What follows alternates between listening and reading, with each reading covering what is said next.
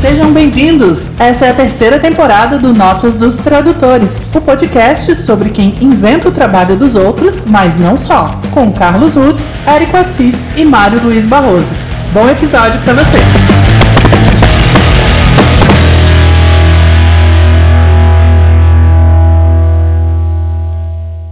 Olá, eu sou Carlos Rutz. Eu sou o Érico Assis. E eu sou o Mário Luiz Barroso, e conforme a Bruna falou na abertura, bem-vindo à terceira temporada da Notas dos Tradutores.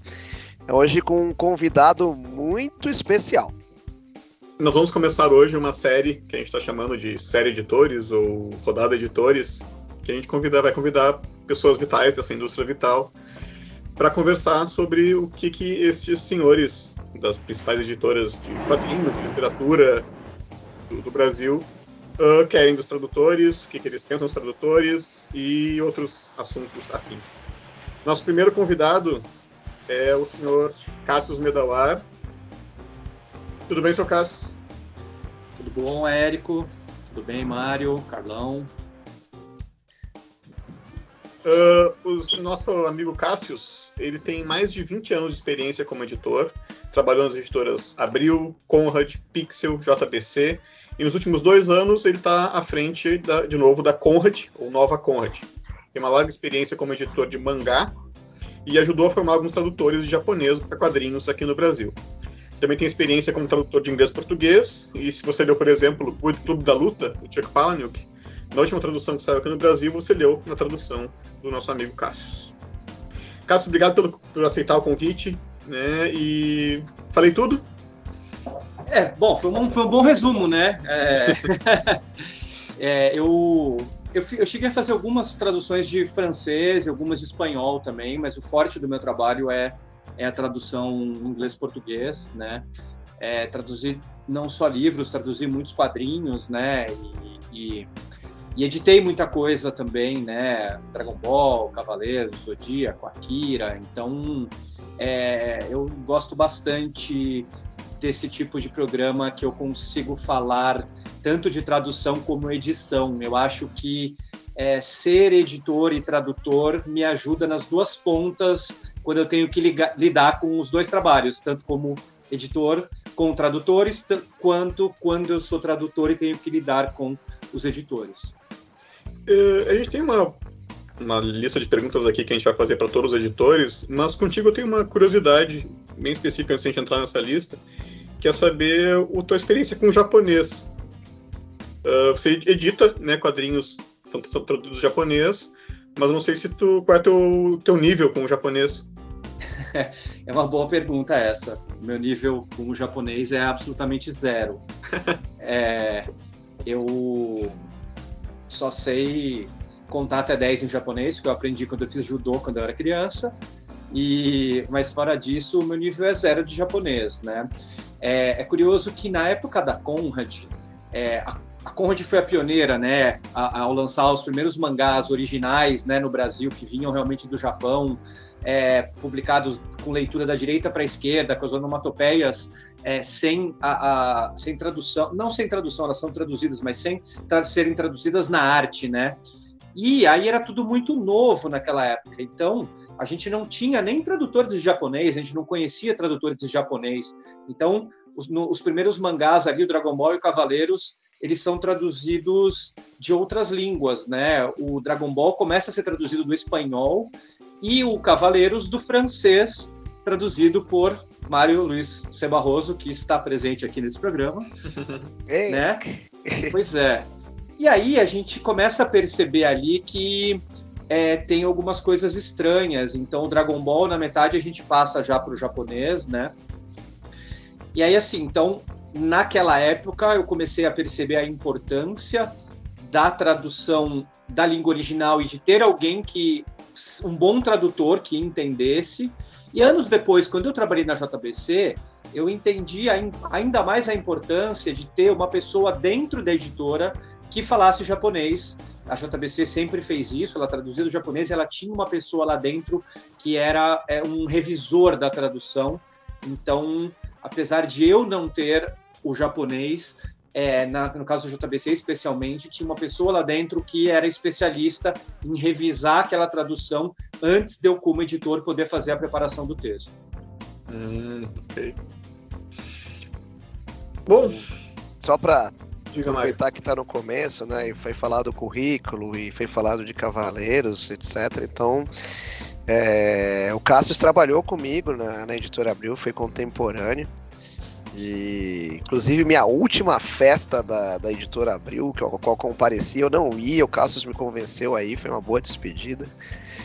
E o Cassius é, realmente me ofereceu esse trabalho que foi, foi bem legal. Foi a minha, minha única experiência com mangá traduzido do francês veio é, através do Cassius. E para quem acompanha o mercado, você vê o Cassius, ele trabalhou né, nessa primeira fase dele na Conrad simplesmente com Sidney Guzman, o Sidão, do, que hoje todo mundo conhece através do universo HQ. Então, hum, é, são, são várias é, convivências, né? E aí as pessoas podem pensar assim: ah, o Sidão então ensinou o Cassius a editar. Não, o Cassius ensinou o Sidão a editar. O Cassius já estava lá quando o Sidão chegou. São várias histórias, assim, né? E é, eu, eu gosto de colocar, de falar bastidores porque eu gosto de ouvir sobre bastidores. Então, sempre acho que dá uma apimentada, uma temperada aí nos episódios. É legal, essa, é uma história bem curiosa que o Mário trouxe, porque as pessoas têm, às vezes, é, né, essa noção de que o Sidão estava junto comigo na Conrad desde o começo ali dos mangás, mas ele acabou entrando um ano e pouco depois que eu estava lá, porque ele porque os mangás foram crescendo, né? O mercado foi crescendo e precisava de mais gente, a gente ia publicar mais coisa. E do mesmo jeito que foi o meu primeiro trabalho como editor na Conrad, pro Sidão também como editor de quadrinhos, né? Ele também nunca tinha editado quadrinhos, ele tinha trabalhado na redação das coisas da, da Globo, mas não como editor, né? Então é uma história bacana, assim, a gente é, a gente eu, ele aprendeu uma parte comigo, mas a gente foi aprendendo junto ali o trabalho também, foi bem legal.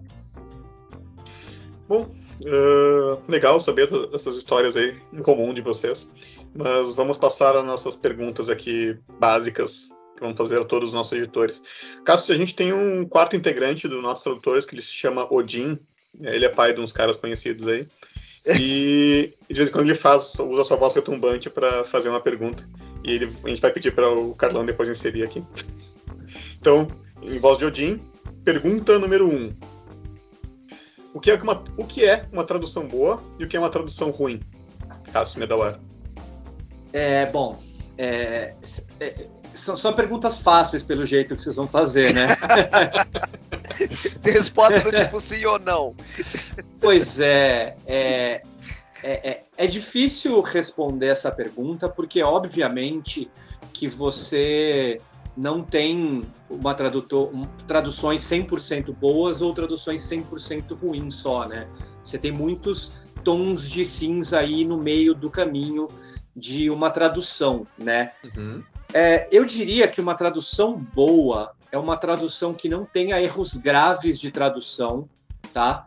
Então, uh, que você não perceba é, um tra tradutorês aí, tra estou enrolando a língua, mas é isso, uma, uma, tradução muito literal, quando você vai olhar o original você percebe que não era aquilo a ser traduzido, né, quando você estiver editando. Então, é, uma boa tradução tem que não pode ter erros graves. Tradução vai ter sempre um errinho ou outro, porque é normal no, no, no, em traduções, é normal em revisões, é normal na cadeia do quadrinho do livro como um todo, né? Uma boa tradução é feita em um bom português. É, nas, aulas de, nas aulas de tradução que eu dou junto com o Guilherme Kroll, uma das coisas que a gente reforça muito é que provavelmente é mais importante o tradutor saber muito bem o português do que necessariamente saber excepcionalmente a língua da qual ele está traduzindo. Né? Se ele não souber um bom português, dificilmente ele vai conseguir fazer uma boa tradução, mesmo que ele seja mega hiper fluente no inglês, no japonês, no francês ou etc e tal. Isso até é interessante dizer, por exemplo, que o japonês é, é, é uma língua muito difícil é, de se traduzir. É, ao longo dos anos foi muito difícil de ir encontrando tradutores, era preciso formar tradutores, e muitos dos tradutores de japonês eram muito melhores em japonês do que em português. É, eu, eu me deparei com muito isso na JBC. Então, por isso, na JBC era tão importante ter alguém dentro da editora que soubesse a língua e também soubesse bem o português para conseguir dar uma melhorada, tá? Tô fazendo aspas com a mão, tá, gente? Vocês estão só ouvindo? Uma melhorada é. nas traduções nessa parte. É, que aí é, introduz o meu terceiro ponto de uma boa tradução. Uma boa tradução tem que ter um texto fluido, né? Tem que ter um texto que não pareça é, duro, que não pareça estar numa traduzido de uma língua diferente. Ele tem que parecer ter sido escrito em português, né?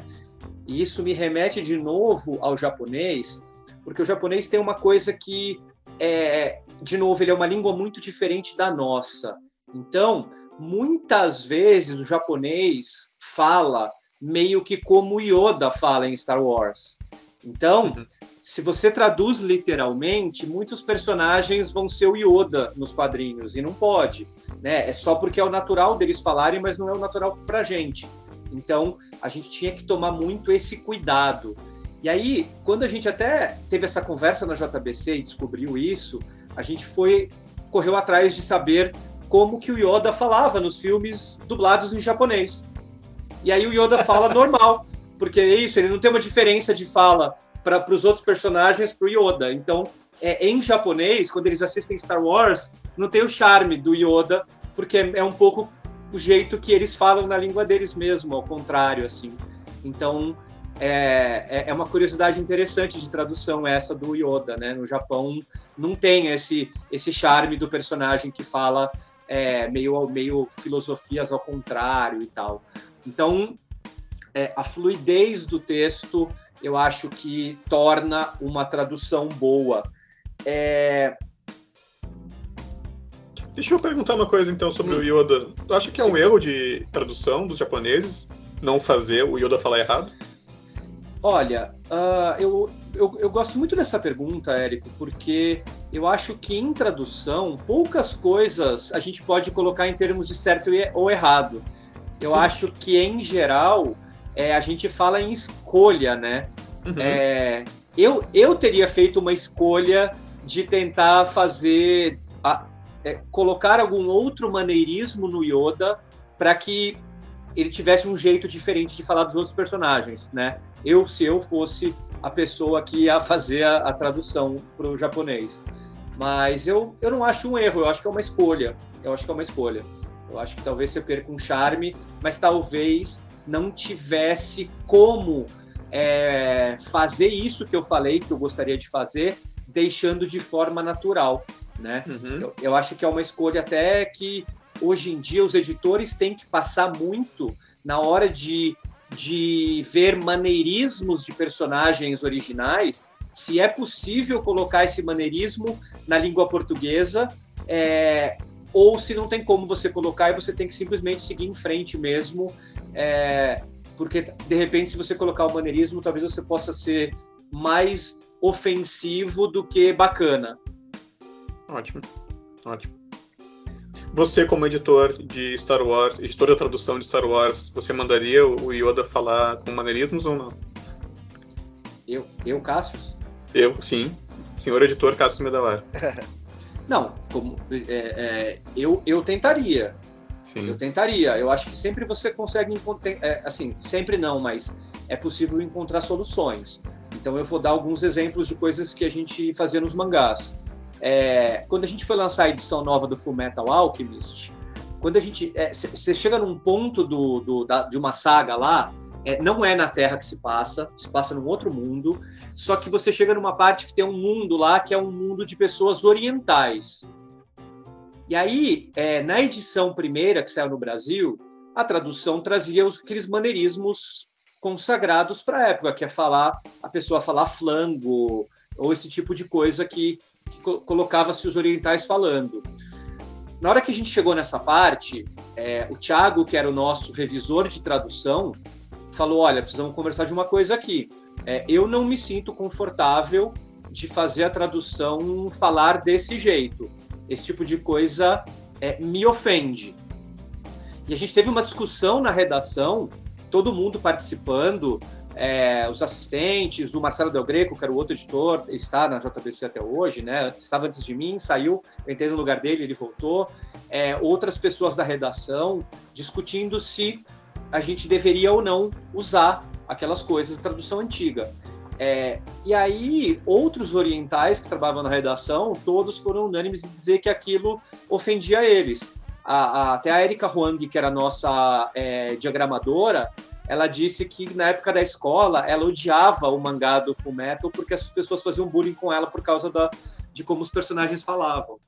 Então, a gente optou por suavizar isso tentar colocar outros tipos de, de mudanças gramaticais ali que mostrassem que eles falavam uma língua diferente. É, em alguns casos, a gente resolveu mudar a fonte de como era falado. Então, em quadrinhos especialmente, você tem como criar esse tipo de coisa. Você pode colocar uma, um asterisco e dizer, olha, é traduzido do coreano, sei lá, ou o personagem fala com um sotaque da região de Canto, não sei é, é, ou botar uma fonte diferente ou algo assim. Então você consegue encontrar soluções na maior parte das vezes para esse tipo de coisa. Que, que exemplo legal. Que, que, história legal essa. Pois é. E tem isso, hoje em dia, né, a gente tem que estar tá muito atento para o mundo que a gente vive. O mundo mudou e a gente tem que se adaptar com ele é, é, e tentar. A, a, as traduções, infelizmente, envelhecem, né? E a uhum. tradução do Full Metal não era uma tradução ruim, era uma tradução excelente. Mas era um maneirismo que, infelizmente, não cabia mais na nossa época. Né? Então é isso, a gente tem que estar sempre como editor muito atento ao que se pode hoje e os tradutores também.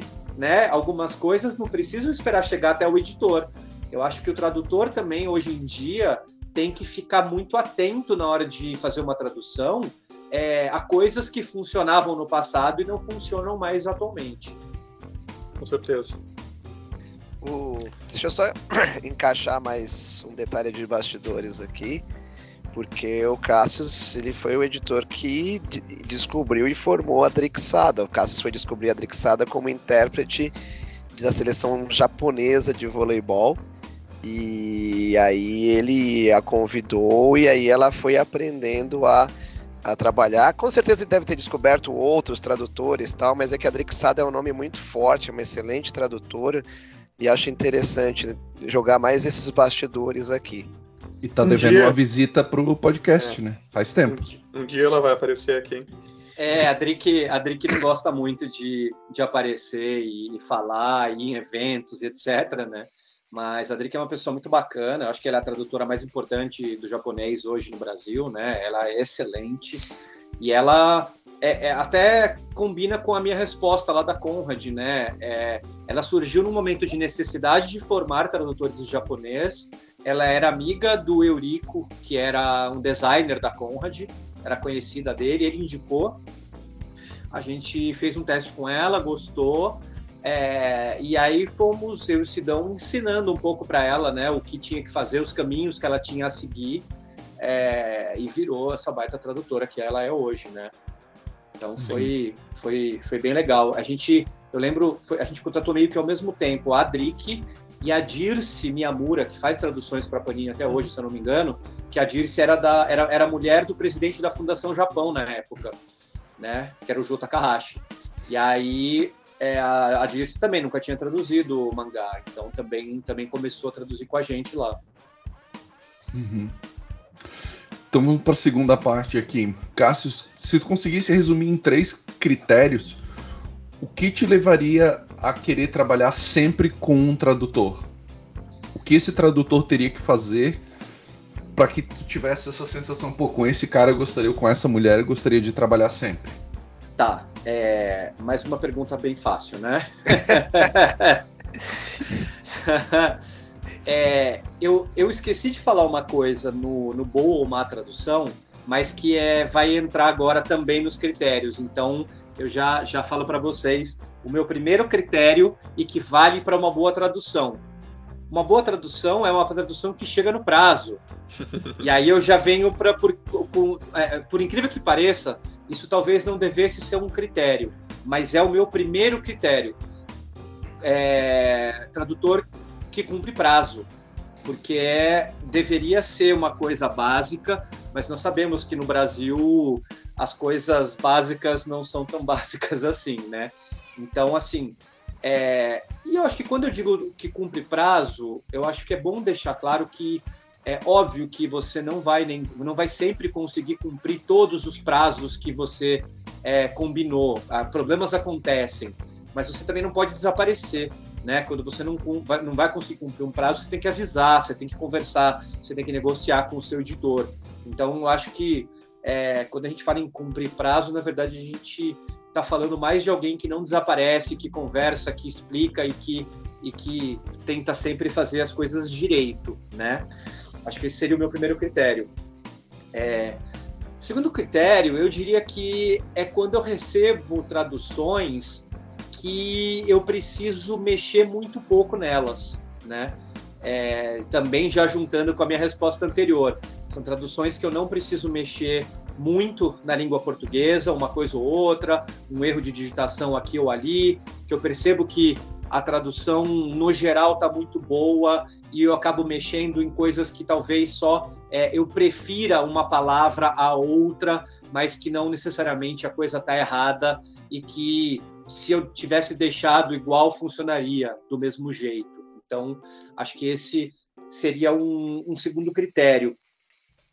E o terceiro uh, é um critério que eu acho interessante, que é tradutores que se envolvem no trabalho.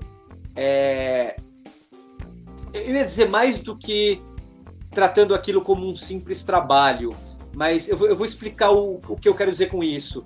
É, que na verdade, de novo, deveria ser uma coisa básica, mas não é.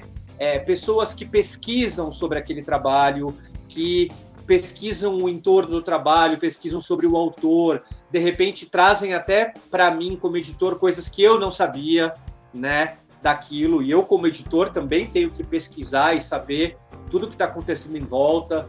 Mas de repente o tradutor me traz alguma coisa, pô, você chegou a ver que esse esse acabou de ganhar um prêmio, não sei aonde esse quadrinho? Putz, não, não tinha visto. Então, é, ver que a pessoa está envolvida com o que ela está fazendo, né? É, que ela pesquisa as coisas que ela está traduzindo, que ela traz, sei lá, curiosidades de alguma parte difícil daquela tradução. É, eu acho que, no fundo, essas três coisas que eu estou trazendo para vocês são coisas que eu busco fazer como tradutor e eu gosto de ver nas pessoas que traduzem para mim. Uhum. Uma mais uma coisa tirando a especificidade da língua, por exemplo, precisa de uma tradução de dinamarquês, tu não tem tantas opções assim. Tu conhece uhum. um tradutor dinamarquês, é nele que tu vai. Tirando a especificidade da língua, o que te faria destinar um trabalho para um tradutor específico? Não, esse material aqui, aquela pessoa vai saber exatamente o que fazer. Essa é uma boa pergunta, é, que até é algo que eu acabo fazendo hoje na Conrad. É, eu acho que de novo, né, tudo está muito junto aqui, né? De novo, junta com o que eu estava falando a respeito da, da, de coisas que não podem acontecer mais e etc. A partir do momento que você começa a lançar quadrinhos muito diversos, e quando eu digo diverso, é diversidade de temas, de países diferentes, etc., é, é importante você direcionar é, os quadrinhos para tradutores que você imagina que vão conseguir extrair o melhor daquela tradução. Então, por exemplo, é, a gente publicou a biografia do Jack Kirby, eu passei para o Érico Assis, que está aqui, porque eu sei que ele é um especialista em quadrinhos de super-herói e que ele ia é, tirar o melhor da a, tradução daquele livro ia ser é, é, ele ia tirar o melhor daquilo ele ia trazer aquela tradução para mim com o mínimo de coisa que eu ia ter que mexer em, em questão de nomes né nomes consagrados eu sabia que ele ia pesquisar, que ele ia saber a respeito disso. Então, eu acho que é, saber que a pessoa vai é, é, dar o melhor dela naquela tradução. Então, por exemplo, no ano passado a gente também publicou o Stuck Rubber Baby, né? Que é a história é, não é autobiográfica, mas se baseia muito na, na vida do Howard Cruz e conta a história de um cara na década de 60 num estado sulista norte-americano que é gay, mas que não quer sair do armário e ele mora numa cidadezinha pequena em meio a, a todo o movimento de lutas raciais dos negros, né? Então a gente escolheu passar para Dandara Palankoff, que é LGBT, que é negra e que ia é, e é uma ótima tradutora, né? E que ia é, conseguir provavelmente ter melhores soluções naquela tradução, né? Então assim, eu não estou dizendo que tem que necessariamente só você se basear nisso, mas eu acho que esse tipo de escolha é uma escolha interessante de se fazer. Você procurar tradutores que é, combinam com aqueles títulos, né? Que você sabe que ou gostam daquele tema, é, é, ou que já são especialistas naquele tipo de tema. Então, é, claro, aí, como você mesmo disse, fora a especificidade da língua, né? A gente traduziu um quadrinho do coreano no ano passado, eu passei para o único tradutor de coreano que eu conheço, que é o Jai, que trabalhou na Conrad também no passado, traduziu coisas para JBC, porque ele traduz japonês também, né? E a história do Jai é muito legal, porque o Jai, ele é um, ele veio fugido com a família dele da, da, das Coreias, né? Na, na, na, época das confusões das Coreias e tal. Então é, é bem interessante. Anotem aí para entrevistar ele. É, e o Jai, o Jai é difícil também de querer. e o Jai, o Jai trabalha com ilustração na Maurício de Souza Produções. É. Multiuso. Mas você sabe que volta e meio incomoda a Drixada, eu acho que em breve ela aparece aqui. Viu? Ainda mais sendo um podcast, acho que as pessoas têm medo de. Muito mais medo de se expor visualmente, qualquer outra coisa e tal. Acho que outro medo que o entrevistado pode ter é do é, dos entrevistadores quererem de alguma forma constranger ou colocar na parede, mas aqui todo mundo é amigo, né? Então fica mais fácil. Só, a gente de... disse que é para falar de vôlei.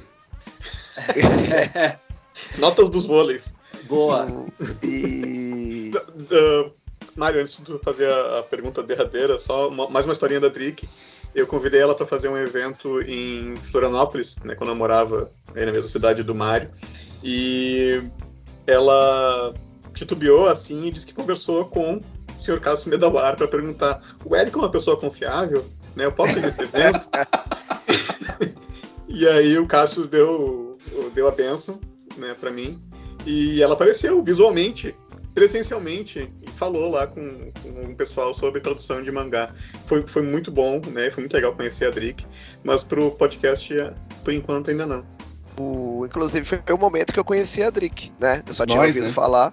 É, foi o momento que nós conhecemos Drixada. E é, mas é uma excelente pessoa, excelente tradutora. A gente sempre tem muito a aprender, inclusive a questões de, de posturas e cuidados assim profissionais. E como toda boa entrevista onde tudo está interligado, toda o que teria na minha pergunta já foi gasto, porque o Cassius ele responde é, realmente de uma forma é, bem completa. Então eu gostaria de, de perguntar para o Cássio o seguinte: é, Cássio, como é que você, enquanto editor, lida com a questão da localização? que é o jeito do tradutor trazer para o português, para o Brasil, aquilo que você falou de influência, de parecer que o brasileiro está é, tá sendo falado em português e assim por diante, né? Quando que é de menos e quando que é de mais? Né? Por exemplo, quando a gente. A gente não, né? O Érico é, é novinho, nasceu ontem, mas é, nós que temos mais estrada, quando assistimos Chaves e o, o Chaves ele não ia para Acapulco, né? Se eu não me engano, ele ia para Praia Grande, alguma coisa assim nos seriados. Ou seja, era um. Era Guarujá. Um... Guarujá. Guarujá. Ia, ia pro Guarujá, exatamente. Então, quando que é demais, quando que é de menos, quando que pode, quando que você acha legal, qual que é a importância que tem esse recurso da localização é, para você avaliar a qualidade do papel de um tradutor? Olha, boa, boa, boa pergunta. Mais uma boa pergunta, né? Isso é mais uma daquelas coisas que mudou bastante, né? E que hoje em dia é, eu acho que em muito, muito poucos casos dá para fazer esse tipo de adaptação. É, eu acho que mais quando você tem coisas voltadas para o público infantil, você consegue adaptar, né? Então, por exemplo, já nem é, nem é um exemplo novo, mas tem um filme de animação de uns 10 anos atrás, que é, um, que é de uns pombos que viajam pelos Estados Unidos. Não, é alguém que viaja pelos Estados Unidos e encontra pombos em todo lugar. E aí os pombos, é, o, o, pombo de Nova York fala igual o brasileiro, o pombo da Califórnia fala igual o carioca é, é, na dublagem. Isso eu achei muito legal, funciona, porque claro, porque é um desenho, é um, né, um filme de animação e tal. E eu acho que talvez para quadrinhos e livros a mesma coisa quando você está voltado para o público infantil. Quando você passa disso, hoje em dia, é, você tem um, um, risco muito grande é, de criar uma polêmica na internet, porque as pessoas têm acesso muito fácil ao original, né? Então, eu acredito que quanto mais próximo do original, com alguma explicação, você puder deixar, melhor hoje em dia. É, e eu vou dar até um, um, exemplo, não, não só de localização do, do lugar, mas de novo, por exemplo, de, de modismo e jeito de falar, né? É, talvez, provavelmente, vocês que leem muito quadrinhos devem, ter, devem se lembrar dessa edição que a Ópera Gráfica lançou do Jonan Rex, também há uns 10 anos atrás ou um pouco mais, que era uma edição de luxo do Jonan Rex e tal. É, e o Jonah Rex, acho que, né, imagino que todo mundo que ouve, não sei se todo mundo que ouve aqui sabe quem é o Jonah Rex, é um personagem é, que é um que é um soldado confederado, se eu não me engano, né, um cara com uma cicatriz, as, as histórias são super pesadas, né, e o tradutor da ópera gráfica, que eu nem me lembro quem era na época, teve a brilhante ideia, ah, e ele é, ele é um redneck, né, e o redneck é, é, as pessoas dizem, ah, o redneck é o caipira americano, mas não é exatamente um caipira, né? Só que aí o tradutor teve a brilhante ideia de colocar a tradução do Jonah Rex falando como Chico Bento. e aí, não, Bento. Né, não ficou legal, né? Porque é óbvio, né? Você associa com caipira brasileiro, né? Não, não, não funcionou, né? Ficou muito estranho. Então, eu acho que e isso era 10 anos atrás. Eu acho que cada vez mais, Mário, é complicado você tentar adaptar um sotaque, uma cidade, né? O, o, o escocês não é o gaúcho, né? O nova-iorquino não é o paulista. Então, eu acho que dá para você encontrar, de novo, como eu falei na outra resposta, talvez outras soluções, né? Se é um, um, um, lugar muito estranho, longínquo, que ninguém vai conhecer, talvez botar uma nota, vai ser uma, vai virar uma nota cultural, pode ser algo interessante, né? Eu acho que para coisas é, adolescentes, adultas, é, praticamente não cabe mais que você faça esse tipo de coisa, a não ser realmente alguma coisa muito humorística, que aí você vai brincar com, com localização, né? Alguma alguma música que você tem que traduzir de alguma forma porque vai funcionar ali com um escape de humor para a história. Eu acho que são hoje em dia são mais as exceções do que as regras. Perfeito. O... Só para emendar, acho que pra, até porque muita gente que ouve, pelo menos que a gente percebeu, tem muitos alunos de cursos de tradução que acabam ouvindo, ou pessoas que, que gostariam de traduzir, etc. Tirando a língua de origem, tirando o português, Cássius, o que, que é importante estar no arsenal básico do, do tradutor? O que, que você acha que ele tem que chegar sabendo se ele pretende trabalhar na Conrad, por exemplo, e aproveitando e já emendando, qual a melhor forma do tradutor chegar até a Conrad através de e-mails ao vivo numa convenção, um evento, etc. Que acho que isso acaba ajudando o público ouvinte. Tá, bom, são duas coisas aí, né? Vamos começar da primeira pergunta. É, que, mais uma vez, foi legal você ter falado, porque era uma, é uma coisa bem importante e eu tinha esquecido de botar em todas essas minhas coisas aqui. É, além da- da- das duas línguas, né, de origem e de chegada, é, a cultura geral é fundamental para o tradutor. Quanto mais o tradutor tiver uma boa cultura, e quando eu digo cultura, não é que você precisa ser letrado, não é que você precisa ser doutor, e etc e tal, mas quanto mais você ler qualquer tipo de coisa, livros, outros quadrinhos, jornais, revistas, quanto mais você estudar, porque mesmo é, não precisa ser doutor, não precisa ser letrado, mas ser letrado pode te ajudar também. Então, quanto mais estudo, leitura você tiver, mais você será um bom tradutor. Quanto mais cultura geral você tiver, mais você vai ter recursos, é, tanto de descobrir pegadinhas naquela tradução, né? É que eu sempre digo, você passa por uma coisa, você já traduziu, mas ela fica ali no fundo da sua cabeça e você fica, putz, talvez não seja aquilo que eu traduzi, né? É, tem uma tem um, um- tem uma curiosidade, o, o Guilherme traduziu uma vez um livro e o cara falava que era o é, ah, eu, eu tô não sei aonde, esse aqui é o best best Joe in town. É o melhor Joe da cidade Melhor café, né? é o melhor café. Porque quando você pesquisa na internet, você descobre que Cup of Joe é uma, é um copo, uma xícara de café, né?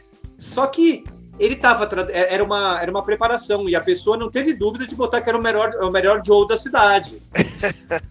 e aí o Guilherme falou: peraí, não faz sentido esse melhor Joe da cidade. Só que era uma coisa assim inócua, sabe? Então a pessoa não prestou atenção e passou. E aí o Gui pesquisou e falou: não, peraí, é o melhor café da cidade, né? Então, é, eu acho que é isso. Você tem que ter, né? a- a- quanto mais cultura geral você tem, mais isso te traz um desconfiômetro para você perceber esse tipo de coisa, né? Perceber essas pegadinhas de língua, ou mesmo perceber coisas importantes, coisas de. de, é, você saber coisas de outros países e tal, que você estiver traduzindo um quadrinho que fala da Grécia, sei lá. É importante você saber dessas coisas todas. Então é isso. A minha recomendação é que a pessoa é, nunca deixe de acumular cultura, de ler, de se informar e de ler todo tipo de coisa que ela puder, jornais, revistas, sites de internet, etc e tal.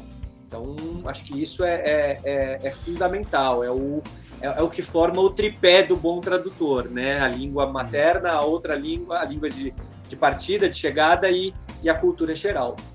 Uhum. Sobre como chegar na Conrad, bom, é, sempre é complicado, eu acho que é sempre importante a gente ser muito sincero, né? As editoras são pequenas, né? Há muitos tradutores no mercado e você já acaba tendo alguns tradutores ali que você acaba passando mais trabalhos, né? É, mas, óbvio, ahn, hoje em dia com as redes sociais é muito fácil você conversar com editores, com outros tradutores, então puxar um papo aí pela rede social funciona pelo menos como uma porta de entrada. Ó, sou tradutor, gostaria de te mandar meu currículo, tal. Em geral eu converso, acabo passando o meu e-mail, então é um caminho bom. Através do site da Conrad acaba chegando em mim, né? Agora que estão voltando os, os eventos presenciais, isso é muito fundamental para se conseguir trabalho e conhecer os editores em eventos, conhecer as pessoas que trabalham nas editoras, bater papo, se apresentar, né? É, pedir para as editoras se a editora tem é, teste, né? Algumas editoras têm testes para tradutores, então você pode mandar testes, né? É, no caso da Conrad, fazer o meu curso de tradução, porque já passei tradução para alguns alunos, alguns ex-alunos do meu curso que é, se destacaram, que foram ótimos alunos, que eu achei um nível excelente durante o curso e acabei passando tradução para esses alunos. Então, acho que assim, todos esses são caminhos para você ir atrás de conseguir é, começar a traduzir, fazer traduções para as editoras. Só duas coisinhas. Né? Quando você falou Gui, Guilherme, é o Guilherme Kroll, da Balão Editorial, e também ali que trabalha com você na Conrad, é isso? Isso, perdão, é o Guilherme Kroll, exatamente. Não, eu fico na, às vezes eu fico na função de fazer a nota do tradutor aqui pro ouvinte. É, o Guilherme Kroll, que é, é sócio fundador da Balão Editorial, ele é meu consultor na Conrad e ele é um uhum. baita tradutor, já traduziu milhares de coisas, várias coisas para Star Wars, ele já traduziu. Ele traduziu é, aquele livro Marvel versus DC, Pancadaria e, e muitas outras coisas legais. E o teu curso, se você puder já fazer, contar qual é para as pessoas irem atrás de você. Claro, é, eu dou aula na, na LabPub, a mesma plataforma que o, que o Érico dá aula também de tradução, né? Ele dá um laboratório. Eu e o Guilherme damos.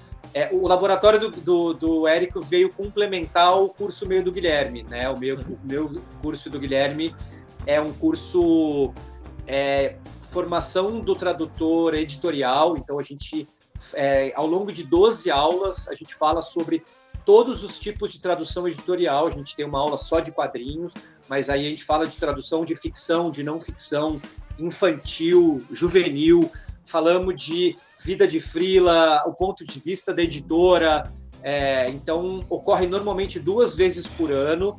A, a primeira turma desse ano já, tá, já estão abertas as inscrições lá no site labpub.com.br Começa em junho, se eu não me engano. E tem mais um curso de tradução de edição de quadrinhos, não? E tem um curso de. É, também tem o curso de edição de quadrinhos. Eu esque, até esqueci, porque a gente está falando de história de tradução, né? Aí, junto com o Guilherme, a gente também. Os dois cursos são ao lado do Guilherme Kroll. No LabPub também é um curso de formação do editor de quadrinhos. É, já teve uma turma esse ano, não sei se vai ter uma segunda turma esse ano, mas pelo menos uma por ano tem, são seis aulas, a gente destrincha é, o que faz um editor de quadrinhos, porque as pessoas têm muita dúvida, elas acham que um editor de quadrinhos apenas lê gibizinho o dia inteiro, e isso é verdade, a gente realmente lê gibizinho bastante tempo, mas não é só isso que a gente faz, a gente faz muito mais que isso, e você vai aprender que trabalhe com o que você ama e você nunca mais vai amar nada na sua vida. Cassius, uh, alguma coisa que você queira falar a mais sobre tradutores, sobre editores, como tradutor, que você sempre quis falar alguma coisa muito importante para tradutores e essa é a sua chance, ou como editor, querendo falar para os tradutores, nunca façam isso, ou façam isso, alguma coisa que a gente não tenha perguntado. Tá, é, eu, eu acho que eu já falei coisas bem importantes aqui, né? Uhum. É, não, sei se, não sei se eu cheguei a falar aqui que é muito importante cumprir prazo. Não, não sei se eu falei. tradutores, cumpram prazo, tradutores, por favor. Então, é, é, mas é verdade, isso é muito importante, gente. Cumpram prazos. Eu acho que aqui a gente realmente nesse programa falou das coisas mais importantes, né? Então, é, não desaparecer, cumprir prazo, avisar se você tiver problemas. É, e o mesmo vale para o outro lado. Se tiver editores aqui nos ouvindo, editores, não desapareçam, respondam os seus tradutores, paguem em dia seus tradutores, né? Se houver qualquer problema na empresa com a parte da. Porque pode acontecer também, não é só do pagamento é, avisem os seus tradutores, né? Se possível, se não se, se eu sei que não depende só de vocês editores, mas se possível, sempre envie um exemplar para o seu tradutor, né? Que nem toda nem toda editora manda. Eu acho que isso às vezes não dá. Eu entendo que a logística às vezes é complicada e tal, mas quando possível façam isso. Então, sei lá, eu tentei juntar umas coisas básicas aí um, um, comentário curioso, Cássio, é que principalmente para quem te, trabalha com séries continuadas, né? Sei lá, vamos pegar um exemplo fora da Conrad, fora do que qualquer um aqui tenha feito. A pessoa que traduziu o The Boys para Devir, é, é interessante que se ele for traduzir o número 2, ele tem o número 1 um com ele, que ele não tem que comprar um, porque o número 1 um ele vai consultar para ver o que, que, o editor aprovou, não. Às vezes não é só o nome do personagem que vai ver como ficou, né? E ele precisa desse acervo de consulta. E o, o, é, o tradutor dificilmente vai conseguir comprar absolutamente todos os quadrinhos que ele precisa para poder, principalmente se ele já tiver feito, né? É, existe um nível de, de justiça e ao mesmo tempo é um tiro no pé você não enviar o quadrinho que de uma série continuada, né? Não, posso, você falou tudo, é exatamente isso. Especialmente porque, é óbvio, os editores, nós editores, mexemos no texto. Às vezes mudamos nomes etc e tal, né? Às vezes até é, o tradutor manda sugestões, ó, você pode usar esse, esse ou esse que vai ficar legal, né?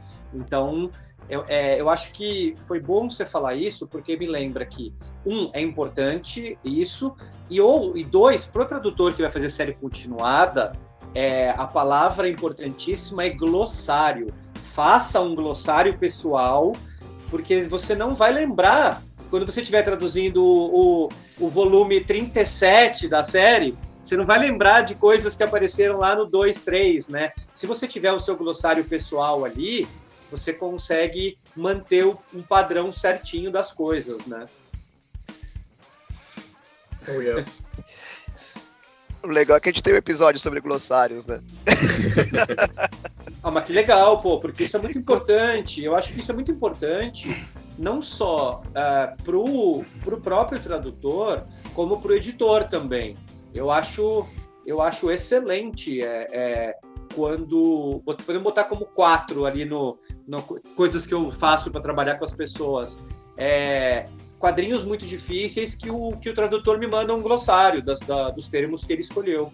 É, ó, é, tava bem difícil isso aqui, tinha muito nome inventado, então tá aqui meu glossário, que eu fiz esse, esse virou isso, isso virou isso, que isso ajuda a gente muito também na hora da preparação. Então eu acho eu acho o glossário do tradutor tanto para o tradutor como para editor e para os outros profissionais dentro da editora que vão trabalhar com isso depois, ou nem sempre dentro, né? Às vezes um preparador externo, etc.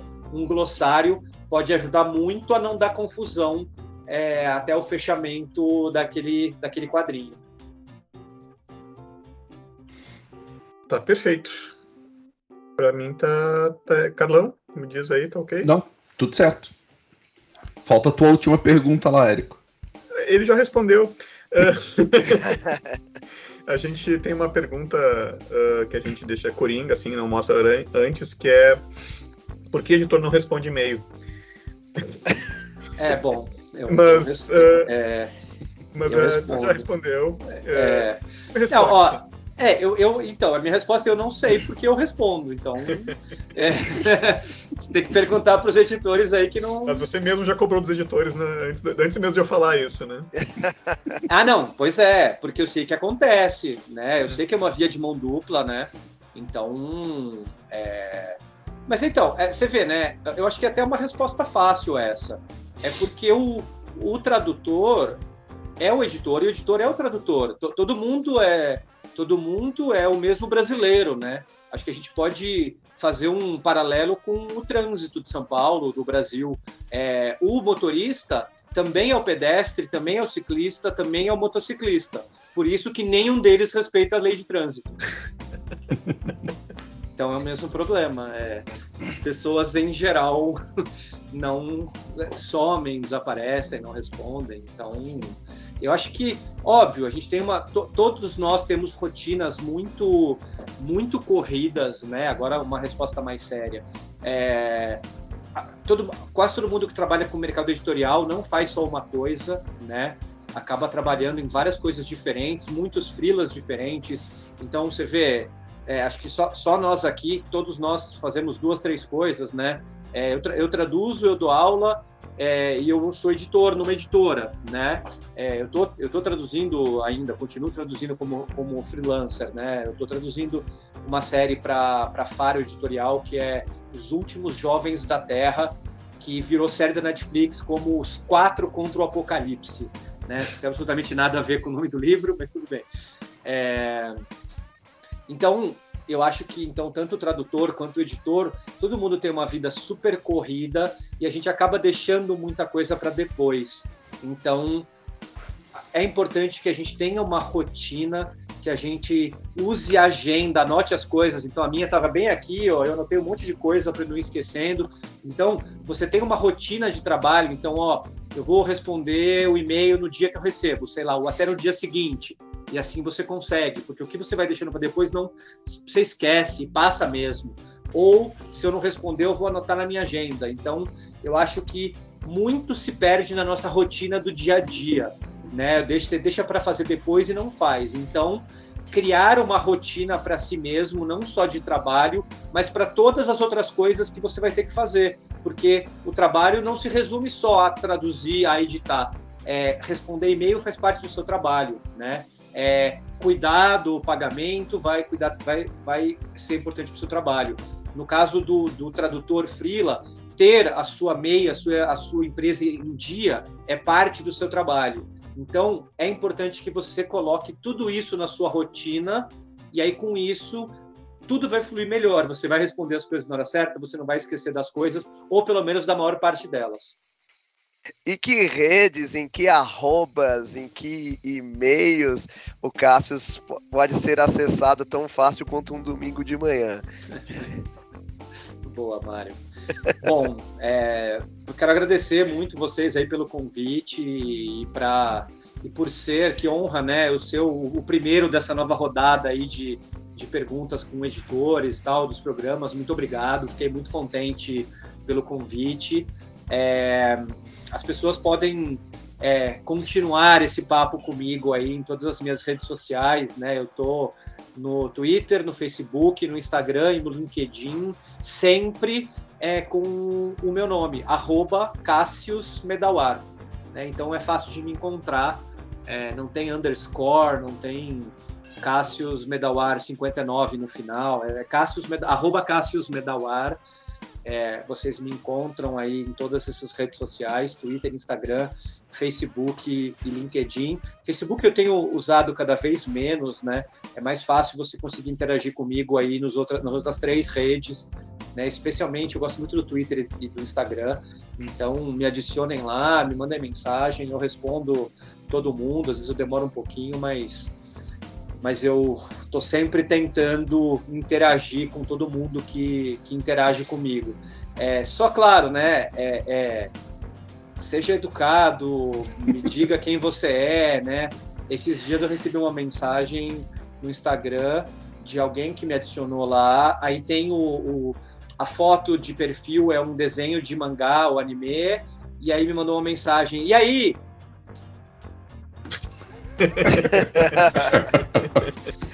e aí o que, né? Então, é, né? Então, oh. pois é. Então, né, ô, oh, tudo bem, Cássio, beleza, tal, ó, sei lá. Então, então eu é sou, isso. Eu sou o ideograma anteriormente conhecido como Prince. É. pois é. Se pelo menos o cara fizer essa introdução, eu já vou entender, é. né? Então tá, meus senhores. Para onde vamos agora? Senhor Carlão? Eu tô indo para um castelo francês na Irlanda do Norte. Que chique. Mário? Eu estou indo para Happy Harbor, Rhode Island, para uma caverna em uma década muito, muito distante. Cassius, qual é destino? Bom, eu queria muito, muito, muito estar tá indo para Chicama, no Peru, surfar. Mas, mas Específico? É, pois é. Mas infelizmente eu estou indo para uma vida nas sombras, porque eu vou revisar a plotter desse quadrinho, Vida nas Sombras. Uhum, bom quadrinho. Pois é. Eu tô indo pro condado de Coconino, de novo. Eu percebo que o Érico gosta dos lugares que ele visita, porque ele quase mora lá. Não sai de lá, não. É, demora bastante nos lugares. Cássius, de novo, muito obrigado por aceitar o convite. Foi excelente, né? Eu te ouvir. Uh, espero que volte outras vezes. E, senhores, é isso. É isso. Adeus. É isso. Agradeço muito, ótimo poder só assim conseguir falar com o Cássius mesmo, que é um amigo de longa data, né? Trabalhou comigo na Bill, um amigo muito querido e é uma das pessoas que eu mais sinto falta na cidade de São Paulo depois que eu mudei em Florianópolis. Legal, gente. Eu agradeço também de novo vocês o convite. Agradeço, agradeço o Érico pelas palavras, o Mário por, pelas mais belas palavras ainda. E aí só digo só uma coisa que ele falou que é mentira, que esse não é o único jeito dele falar comigo, porque ele manda áudios de 6, 7 minutos para mim. é minha tradição. Você é meu amigo, você está ferrado. em duas vezes virou três minutos. É. Boa. Então tá, gente. Valeu, muito Legal. obrigado. Obrigado. Falou. Até o próximo programa. Valeu. Abração, tchau, tchau. Esse foi mais um episódio do Notas dos Tradutores. Acompanhe nossas redes para mais informações: Twitter, Instagram e Facebook, além do seu agregador de podcasts preferido. Obrigada por nos acompanhar. Valeu!